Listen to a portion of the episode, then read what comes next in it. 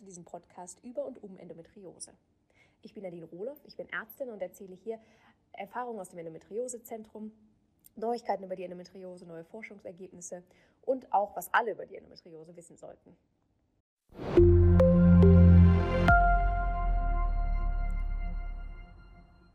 Wir reden in diesem Podcast auch immer wieder über Ernährung und wie die Ernährung vielleicht bei Endometriose helfen kann. Aber wer kann dir bei der Ernährung helfen? Wie du einen guten Ernährungsberater oder eine gute Ernährungsberaterin findest, darüber reden wir heute im Podcast mit der Ernährungsberaterin Silke.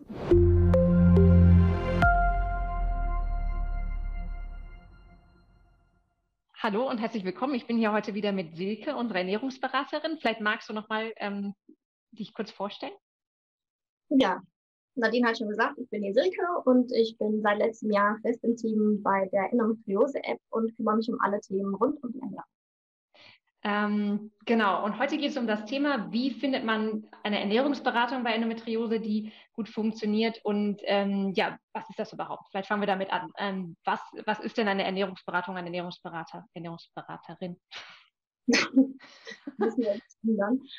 Ähm, das kann sich blöderweise in Deutschland jeder Ernährungsberater nennen, der Lust drauf hat. Also wenn ich wenn jetzt irgendjemand sagt, du musst jetzt dreimal täglich Schokolade essen, dann ist das ein Rat zur Ernährung und dieser Mensch darf sich Ernährungsberater nennen. Dieser Begriff ist leider nicht gesetzlich geschützt. Und deswegen ist es immer ein bisschen schwierig, einen qualifizierten ähm, Ernährungsberater zu finden, der sich nicht nur so nennt, sondern auch das liefern kann. Also das Wissen auch wirklich hat. Ja, also das heißt, wenn wir hier von Ernährungsberater äh, sprechen, dann geht es im Prinzip um Leute, die eine bestimmte Ausbildung gemacht haben, oder? Genau, die irgendwie ähm, das nicht nur sich auf die Visitenkarte schreiben, sondern auch in der Richtung genau, was gelernt haben, indem sie zum Beispiel Ernährungsmedizin äh, studiert haben oder weil sie Ökotrophologen sind oder Diätassistenten, solche Sachen. Also ähm, ja. die nennen sich dann auch Ernährungsberater, aber haben wirklich eine fundierte Ausbildung dahinter stehen. Woran, woran sieht man das, dass jemand ähm, seriös ist oder dass er vielleicht so eine Ausbildung gemacht hat oder sie? Naja, dass der so eine Ausbildung gemacht hat, das kann man erfragen. Meistens haben die seriösen Ernährungsberater das auch so auf der Visitenkarte dann stehen. Da steht dann also nicht, ich bin Ernährungsberater, sondern da steht, ich bin Ernährungs, äh, weiß ich nicht, Mediziner oder Diätassistent oder ich bin Ökotrophologe, sowas.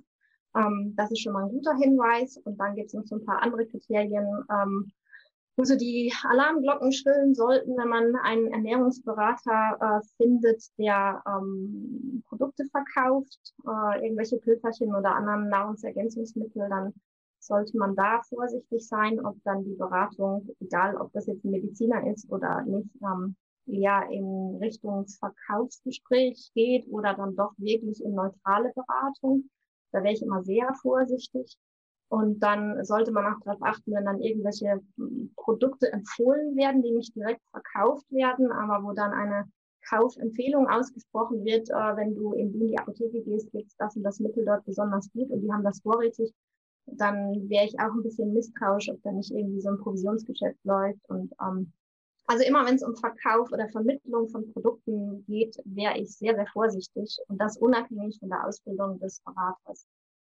Ja, ähm, wenn wir jetzt nochmal zur Endometriose gehen, warum spielt denn die Ernährung und damit vielleicht auch eine Ernährungsberatung bei Endometriose eine Rolle? Wann sollte man darüber nachdenken? Man kann mit der Ernährung unheimlich viele Krankheiten begünstigen, aber auch ähm, die Symptome lindern. Und bei der Endometriose geht es wirklich darum, Schmerzen zu lindern und Entzündungen zu hemmen. Und das ist mit äh, Ernährung, mit der richtigen Ernährung gut möglich. Und ähm, wenn man jetzt nach einer Ernährungsberatung sucht, um das quasi richtig zu machen, gibt es da Spezialisten für Endometriose oder kann das jeder machen? Ist das, ähm es gibt sicherlich in Endometriosezentren Ernährungsberater, die wirklich sich auf dieses Thema spezialisiert haben. Aber grundsätzlich kann jeder gut ausgebildete Ernährungsberater im Hinblick auf Endometriose beraten, weil es geht um schmerzhemmend und entzündungshemmend und oder schmerzlindernd und entzündungshemmend und mit den Begriffen sollte dann jeder Ernährungsberater ähm, ja wissen, was Sache ist und da, ja. Was sind so die Vorteile von Ernährungsberatung jetzt im Vergleich zu, das einfach mal alleine zu probieren? Der Ernährungsberater ist ja dazu da, einmal das Wissen zu vermitteln und einen zu begleiten, weil das Ganze läuft ja eigentlich auf eine langfristige Ernährungsumstellung hinaus und da gibt es ganz, ganz viele Fragen, die man dann halt an den Ernährungsberater sofort loswerden kann. Und das Ganze geschieht halt, wie ich schon gesagt habe, langfristig, also über einen längeren Zeitraum. Da hilft es nicht, dass man sich im Internet irgendwas durchliest, sondern ähm, man macht das in mehreren kleinen Schritten. Man kann ja nicht von heute auf morgen plötzlich sich neu äh, und auch vor allem richtig äh, gesund ernähren. Und da ist dann der Ernährungsberater wirklich der langfristige Partner, der einen bei dieser Umstellung, bei dem Prozess hin zu einer ausgewogenen und gesunden Ernährung, die dann auch bei Endometriose hilfreich ist, begleitet. Und auch so ein bisschen Kontrollfunktion. Ne? Manchmal hilft es ja, wenn man jemanden hat, dem man es erzählen muss. der einen so ein bisschen an die Hand nimmt und wieder auf den richtigen Weg bringt. Ja. ja. Ähm, genau, also und wo, wenn man jetzt danach sucht, wo findet man die Ernährungsberater? Einfach googeln ist ja manchmal ein bisschen äh, auch schwierig, wenn man dann ähm, ja. das nicht so geschützt ist. Ne? Äh, da gibt's äh, von Berufsverbänden gibt's Seiten. Da gibt's auch die Funktion, dass man den Ernährungsberater im Postleitzahlbereich suchen kann. Da gibt man dann seine eigene Postleitzahl an und dann werden die Ernährungsberater im Umkreis dann angezeigt. Das bedeutet natürlich nicht, dass das auf Endometriose spezialisierte Berater sind, das bedeutet dann einfach nur, dass die sich in dem Postleitzahlbereich befinden und eine gute Ausbildung dahinter steckt. Das sind dann halt einfach Ökotrophologen, wenn man über die Webseite des Berufsverbands der Ökotrophologie geht, je nachdem, welchen Berufsverband man dann auswählt. Da gibt es die Ernährungsmediziner oder ähm, ja, Diätetik und so weiter. Ja, verlinken das, denke ich, nochmal. Ne? Genau, wir machen einfach die, die Links von den größten Berufsverbänden, die auch so eine Suche angeben, einfach nochmal in die äh, Beschreibung vom Podcast. Und ähm, genau, dann, ähm, wenn man jetzt die Ernährungsberatung gefunden hat, gibt es vielleicht noch ein paar Tipps, wie man das Ganze am besten für sich nutzt? Also ähm, worauf sollte man bei der Ernährungsberatung einfach achten, während der Prozess läuft?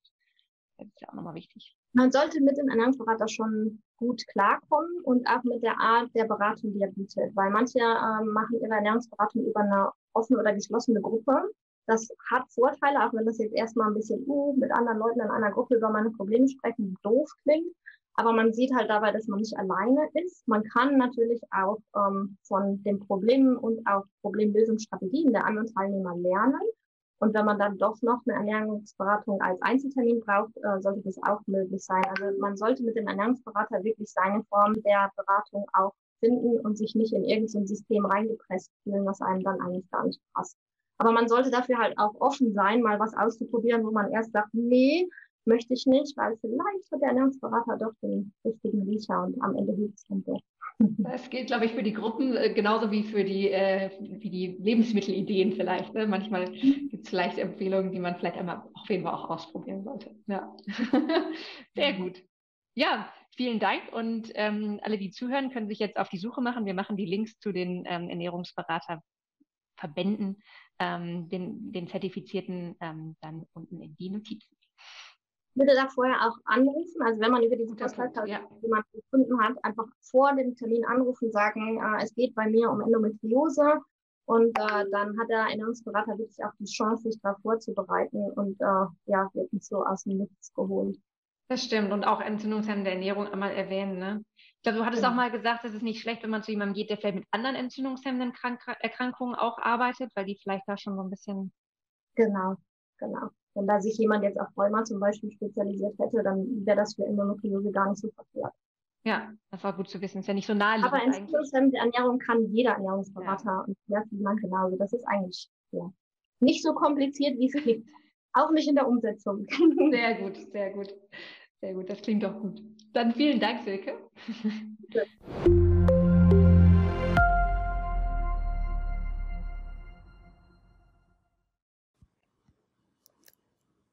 Hast du noch Fragen zur Ernährungsberatung? Oder möchtest du vielleicht sogar jemanden empfehlen? Dann melde dich gerne in der Facebook-Gruppe Endometriose Verstehen, Beobachten, Austauschen oder einfach per E-Mail.